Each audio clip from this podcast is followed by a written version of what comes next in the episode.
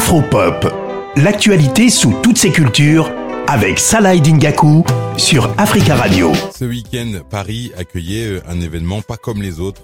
Le salon du livre africain, c'est tout simplement le plus grand événement qui est dédié à la littérature euh, africaine. Donc je vous le disais, c'était la, deuxième édition.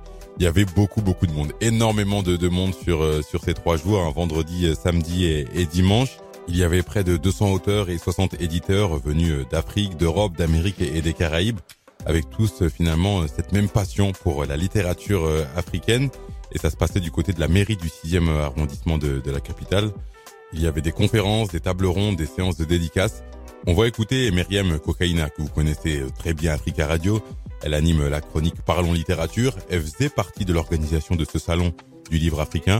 Je lui ai demandé pourquoi ce genre d'événement était important L'intérêt de ce type d'événement, c'est que déjà c'est un événement euh, d'envergure dans un beau lieu parisien qui est l'occasion unique que des éditeurs, auteurs africains installés à Paris comme euh, sur le continent puissent se rencontrer, euh, rencontrer les lecteurs et potentiellement rencontrer de nouvelles plumes.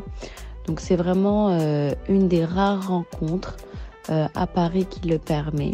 Ce qui est intéressant aussi, c'est que ça donne l'opportunité à l'auto-édition d'être présente, à l'édition jeunesse aussi, donc euh, aux nouvelles personnes qui s'inscrivent dans, dans, dans cette vision de la littérature africaine.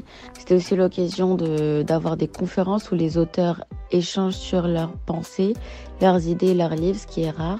Ce qui est bien, c'est qu'il y en avait pour euh, tous les styles, tous les genres dans ce salon du, livre africain. Et il y avait un pays invité, la Guinée, qui était euh, mis à l'honneur en proposant pas mal, pas mal de choses. Je vous propose d'écouter Yamoussa Sidibé, auteur euh, guinéen présent à l'événement.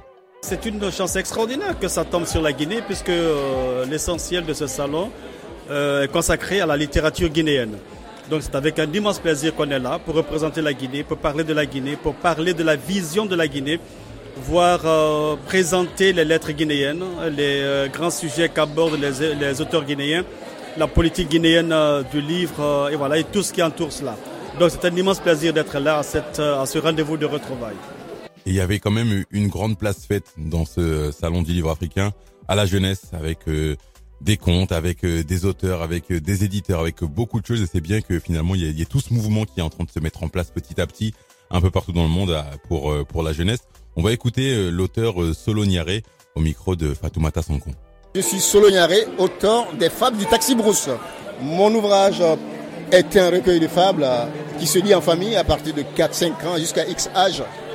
Je l'ai écrit pour essayer de contribuer un peu à la vulgarisation de ce genre littéraire qui pour tout le monde est européen alors qu'il ne l'est pas du tout. Nous sommes des pays de tradition orale moi, tout de suite, je vais donner la précision. Je revendique une appartenance, une double appartenance guinéenne et malienne parce que je suis de ces deux pays. Et dans ces deux pays, qui sont des pays de tradition orale, nous, on a été bercés les soirs avant d'aller nous coucher par des contes que nous racontaient nos parents, nos grands-parents, nos oncles, nos tantes et autres. On va se donner rendez-vous à la troisième édition du euh, Salon du Livre Africain, on l'espère, du côté de, de Paris. Parce que je le dis et je le répète, cette euh, deuxième édition a été vraiment euh, un énorme succès avec beaucoup, beaucoup, beaucoup de monde venu voir les auteurs et les éditeurs et surtout partager parfois des moments de littérature.